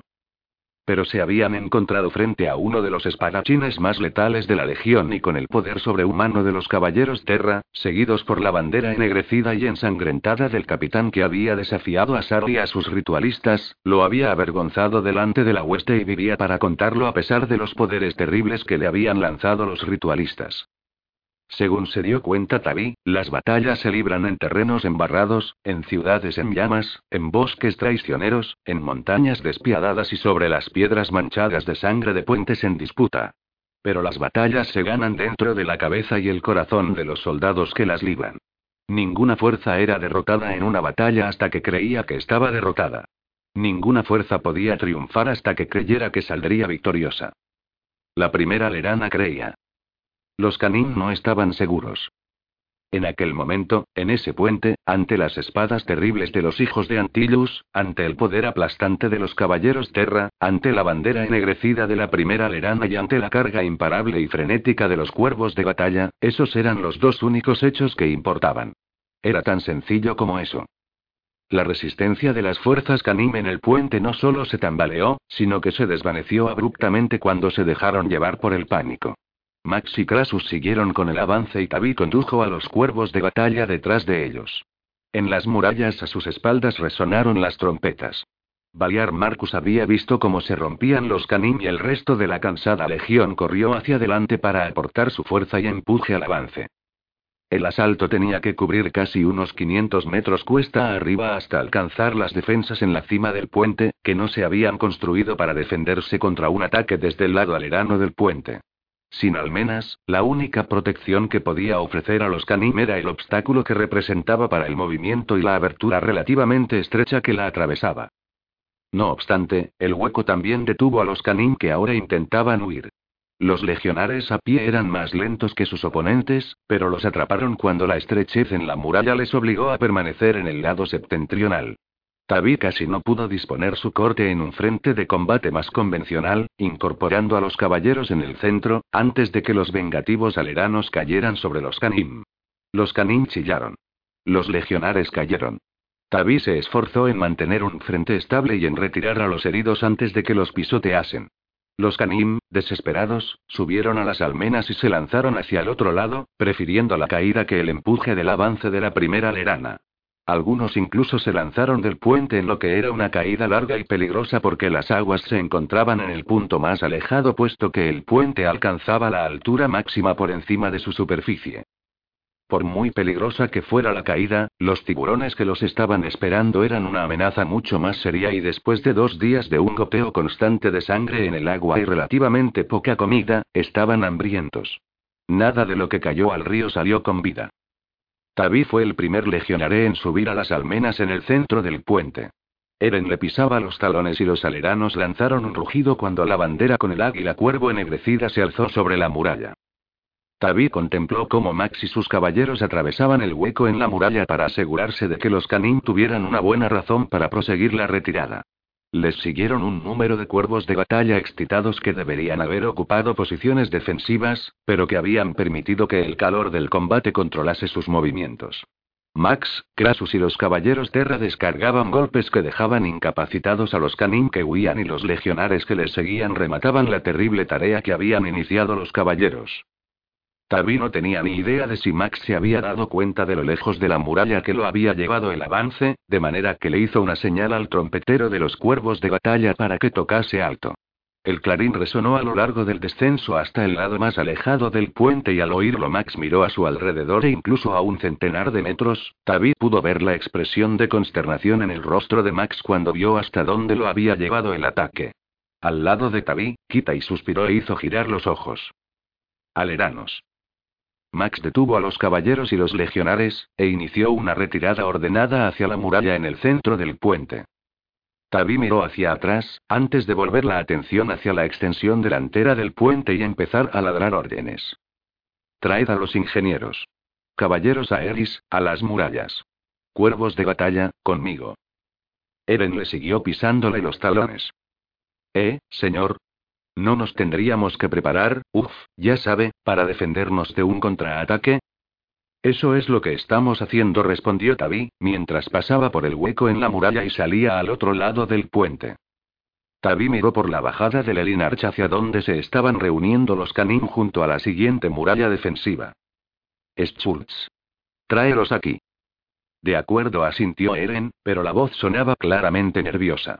Es que parece un desperdicio que los ingenieros se hayan molestado tanto en construir una muralla realmente buena y estemos aquí fuera a la intemperie, delante de ella. Sin utilizarla. Me temo que estemos hiriendo sus sentimientos. Los caballeros necesitan espacio en la muralla y los ingenieros no se pueden permitir que les interrumpa una incursión. A todos ellos les tenemos que garantizar el espacio para trabajar, explicó Tavi. Nosotros aclaró Eren. Y una cohorte. Miró hacia el puente. Contra algo así como 60.000 tanim. No intervino Kitai en voz baja. Nosotros contra uno. Tabia sintió. Sal. Ah, exclamó Eren y miró hacia atrás mientras los cuervos de batalla se colocaban en posición a su alrededor. ¿No crees que exista la posibilidad que se traiga a uno o dos amigos? Esa es la idea, respondió Tabi. Asegúrate de que pueden ver el estandarte. Eren tragó saliva y sostuvo la bandera contra el viento. Así saben exactamente dónde estás. Exacto, reconoció Tavi. Bajando por el puente empezaron a resonar una vez más los cuernos de bronce, esta vez en una secuencia diferente a la anterior. Tavi vio cómo los canim empezaron a salir por la abertura en la siguiente muralla y el corazón se le aceleró. Cada uno de ellos vestía con el manto y la capucha de los ritualistas. Se colocaron en filas, envueltos por un humo verdoso que se elevaba desde los incensarios, muchos de ellos sosteniendo largas barras de hierro, que estaban rematadas por una docena de hojas de acero en forma de colmillos. Formaban la punta de una columna de saqueadores, que salían por docenas hacia el puente. Por cientos. Por miles. Oh, por las grandes furias, exclamó Eren en voz baja. Allí le indicó Tabia Kitai, sin poder suprimir una oleada de excitación. Avanzando desde el fondo. ¿Ves la brillante armadura roja? ¿Es él? Preguntó Kitai. ¿Sarlo? El mismo. Señálaselo a los caballeros, Flora sugirió Eren. Ordena que lo maten cuando avance. Casi lo pueden hacer desde aquí. No es suficiente, replicó Tavi. No podemos simplemente matarlo. Su lugar lo ocuparía el siguiente ritualista en el escalafón. Lo tenemos que desacreditar, destruir su poder, demostrar que no puede cumplir lo que le ha prometido a su pueblo. No podrá cumplir nada si tiene una flecha clavada en la mollera, objetó Eren, pero suspiró. Parece que siempre lo tienes que hacer todo por el camino más difícil. Costumbre reconoció Tavi. ¿Cómo lo vas a desacreditar? Tabi se dio la vuelta e hizo un gesto. Krasus saltó ágilmente de la muralla, como si no existiera la caída de tres metros. Se abrió camino hasta Tabi a través de las tropas y saludó. Capitán. Tabi se adelantó un poco a la tropa para que no lo pudieran oír. ¿Listo? Sí, señor, respondió Krasus. Tabi sacó del bolsillo una bolsita de tela y se la entregó a Krasus. El tribuno de los caballeros abrió la bolsa y dejó caer en la mano la piedra de sangre roja y pequeña. Se la quedó mirando durante un momento, la volvió a meter en la bolsita y la cerró. Señor dijo en voz baja. ¿Estáis seguro de que estaba en la bolsa de mi madre? Tabi sabía que no iba a conseguir nada repitiéndose. Lo siento, se disculpó con Krasus. ¿Era la única de estas gemas que tenía? Por lo que yo sé, respondió Tabi. Ella es, es ambiciosa, reconoció Krasus en voz baja. Lo sé. Pero no puedo creer que haya. Tabi esbozó una sonrisa hueca. Es posible que no conozcamos toda la historia. Quizás estemos malinterpretando sus acciones. Tabi no lo creía ni por un instante, pero necesitaba un Krasus confiado y no corroído por la culpa y las dudas. Es que no me lo puedo creer, repitió Krasus. ¿Creéis que está bien? Tabi puso una mano sobre el hombro de Krasus. Tribuno empezó en voz baja, ahora mismo no podemos perder la concentración. Después habrá mucho tiempo para plantear preguntas y os juro que si sigo con vida, la encontraremos y las responderemos. Pero por ahora, necesito que dejéis esto de lado. Krasus cerró los ojos durante un momento y le recorrió un escalofrío, con un movimiento que a Tabi le recordó el de un perro secándose el agua. Entonces abrió los ojos y saludó con un gesto firme. Sí, señor. Tabi devolvió el saludo. En marcha. Buena suerte. Krasus le ofreció a Tabi una sonrisa forzada, saludó con la cabeza a Max, que estaba de pie con los caballeros en la muralla, y salió disparado hacia el cielo con una repentina columna de viento. Tabi se protegió los ojos de la lluvia de gotas de agua y sangre, y contempló cómo Krasus se iba elevando antes de volver a su puesto en la fila. Creía que esas nubes estaban llenas de una especie de criaturas, comentó Eren. Y que por eso no podemos volar. Lo están, le explicó Tabi. Pero la piedra de sangre es una especie de antídoto contra el poder de los ritualistas. Lo debería proteger. ¿Debería? Me protegió a mí, respondió Tabi. De aquel rayo. Eso no es lo mismo que unas nubes llenas de criaturas, replicó Eren. ¿Estás seguro? Tabi apartó los ojos de la figura del joven caballero que iba desapareciendo y volvió a mirar hacia la cuesta. No, pero él sabe que es una suposición. Una suposición, repitió Eren en voz baja. Un. Los tambores de la hueste canim empezaron a redoblar y los canim iniciaron el avance con paso tranquilo y controlado. El sonido de cientos de voces gruñendo al unísono se alzó como un viento oscuro y terrible. ¿Qué ocurrirá si te equivocas? Lo más probable es que Krasus muera. Después, los ingenieros y los caballeros Terra derribarán el puente mientras contenemos a los Canim. Eren asintió, mordiéndose el labio. Un. Odio preguntarlo, pero si Krasus tiene la gema, ¿qué va a detener a Saro si decide freírte con un relámpago en cuanto te vea? Tabi se giró cuando Schulz le pasó un escudo y empezó a ajustarlo con fuerza al brazo izquierdo. La ignorancia. Saro no va a saber que no lo tengo. Eren bizqueó. ¿Por qué me parece que eso es otra suposición? Tabi sonrió al ver cómo se preparaba el asalto. Espera y verás. En ese instante Sar echó hacia atrás la cabeza y lanzó un aullido escalofriante, que contestó toda la hueste con una oleada ensordecedora y dolorosa de gritos de guerra. Los oídos recién curados de Tabi le volvieron a dar punzadas y la superficie del puente empezó a temblar. Listos. Gritó Tabi, aunque la voz se perdió en el tumulto. Sacó la espada y la levantó por encima de la cabeza, y a su alrededor los cuervos de batalla hicieron lo mismo. Ante la señal, los caballeros Flora sobre la muralla a su espalda empezaron a disparar flechas contra los Canim, intentando herir más que matar en un esfuerzo por obligar a los Canim a reducir la velocidad de la carga para recoger a sus heridos. Sin embargo, Sarl no iba a permitir ninguna vacilación en el avance y los canín dejaron atrás a los heridos, abandonándolos para que se desangraran en el suelo y sin reducir su velocidad. Tabi murmuró una maldición. El intento había valido la pena. Muro de escudos.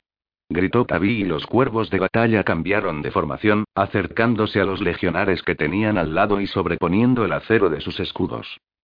Kita y Yeren no se podían unir al muro si no llevaban escudo y se retrasaron varias filas en la formación. Tabi sintió cómo su escudo golpeaba el del hombre que tenía al lado y apretó los dientes, intentando controlar el temblor que le provocaba el miedo. Entonces Sal volvió a aullar, levantando la vara rematada por los colmillos, y los canim, dirigidos por los ritualistas de ojos enloquecidos, cargaron contra los cuervos de batalla. El terror en estado puro redujo la visión de Tabí un túnel. Se dio cuenta de que estaba gritando junto con todos los hombres de la cohorte.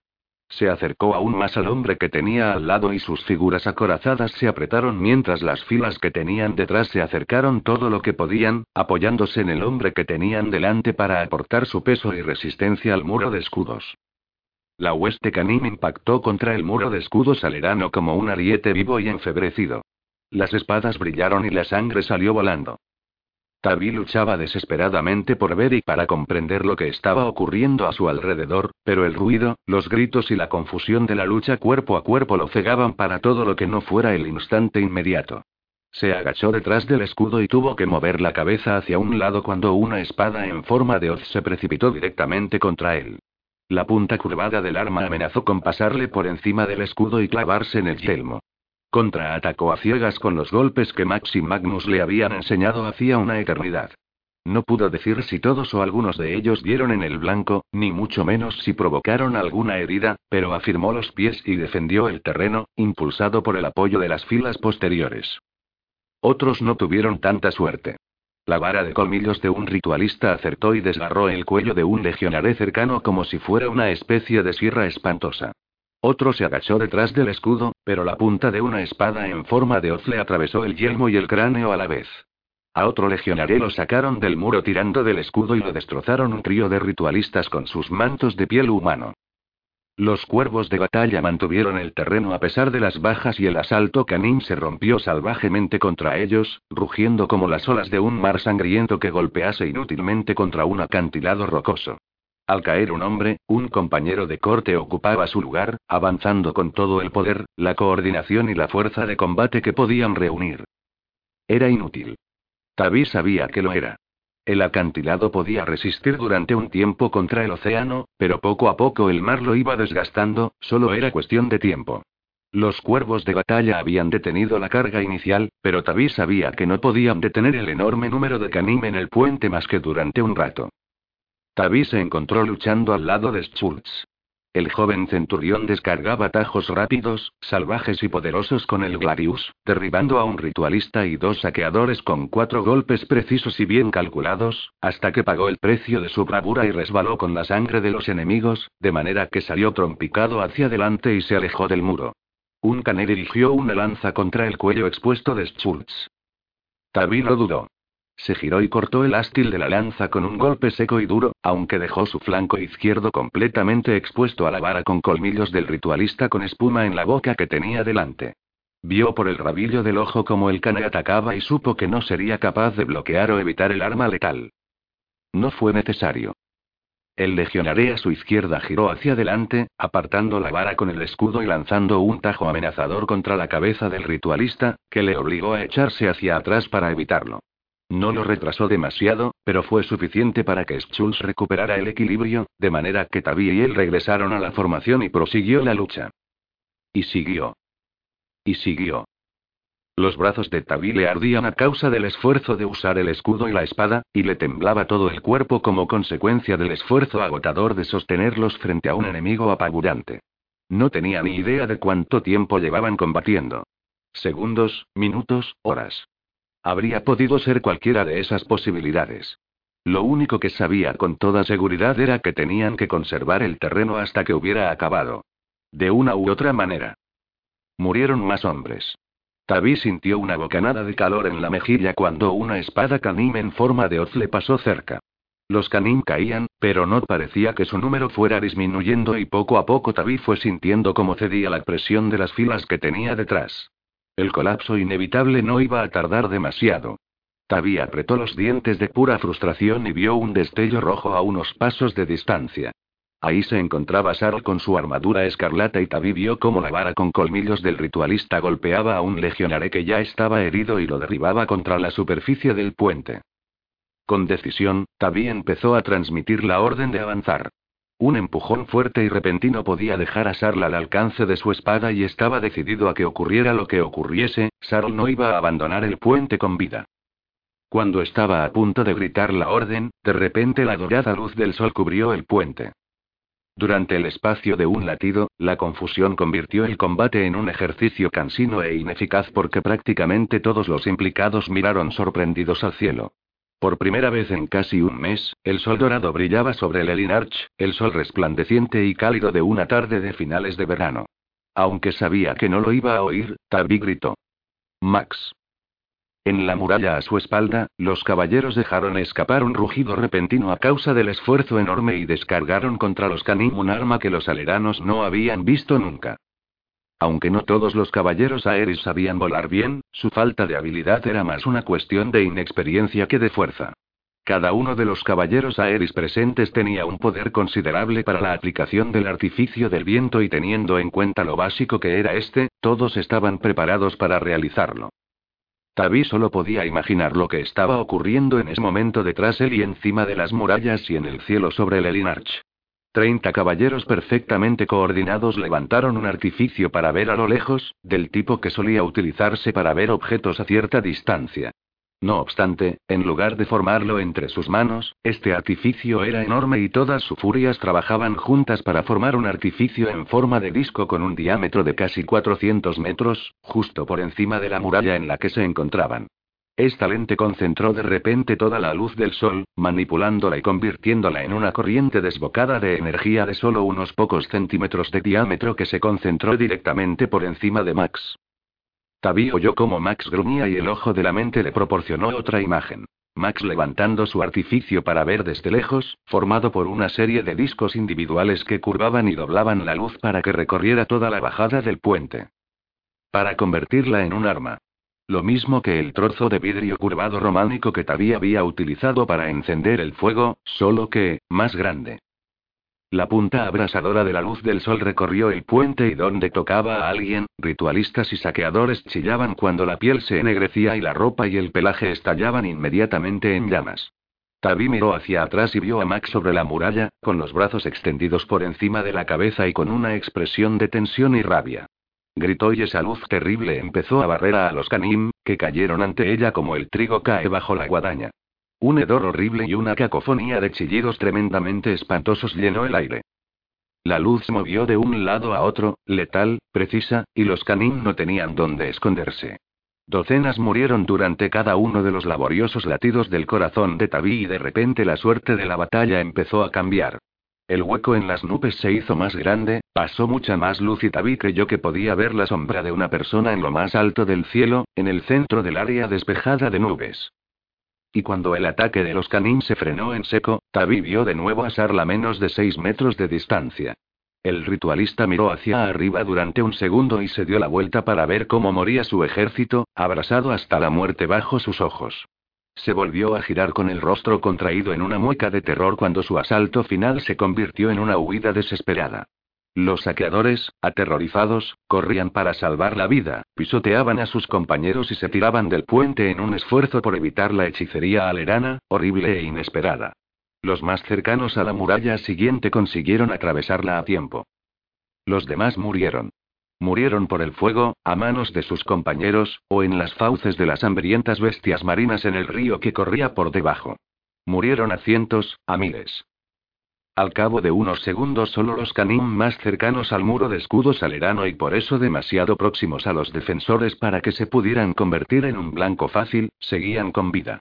Los que intentaban huir eran aniquilados por el rayo de sol letal de Antillar Maximus.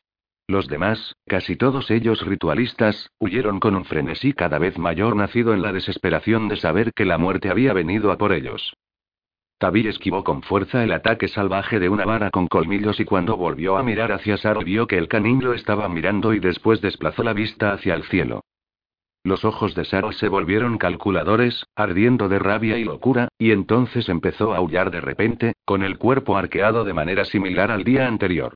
Sarl debía de saber que su vida estaba a punto de terminar, y Tabi sabía que Sarl disponía de mucho tiempo para invocar una vez más el rayo, y a Tabi lo rodeaban sus compañeros aleranos. Aunque la descarga estaba destinada a él, también morirían todos los que le rodeaban, lo mismo que había ocurrido cuando el rayo de Sar cayó sobre la tienda de mando del capitán Kirill. Le había dado a Krasus la piedra de sangre de Lady Antillus, de manera que Tabi tomó la única decisión posible. Corrió hacia adelante, abandonando el muro, y cargó contra Sarl. Una vez más, el poder crujió en el aire. Una vez más, las luces resplandecieron alrededor del cuerpo del ritualista. Una vez más, los relámpagos escarlata se filtraron a través de las nubes alrededor del hueco de cielo azul despejado que había abierto Krasus. Una vez más, la luz blanca cegadora y el ruido atronador cayeron sobre Tabi. Y una vez más, no hicieron nada. Esquirlas de piedras calientes salieron volando del puente. Un ritualista que se encontraba accidentalmente demasiado cerca acabó convertido en carne carbonizada y humeante. Pero Tabi no se detuvo. Cruzó el espacio que los separaba de un solo salto y con la espada levantada. Saro tuvo un instante para mirar a Tabi con los ojos muy abiertos a causa de la sorpresa. Manoteó para adoptar una posición defensiva con su vara de colmillos. Antes de conseguirlo, Tabi clavó la espada en el cuello de Sarl. Se quedó mirando durante un segundo los ojos sorprendidos del cané, antes de girar la hoja y retirarla, abriendo un gran tajo en la garganta del ritualista.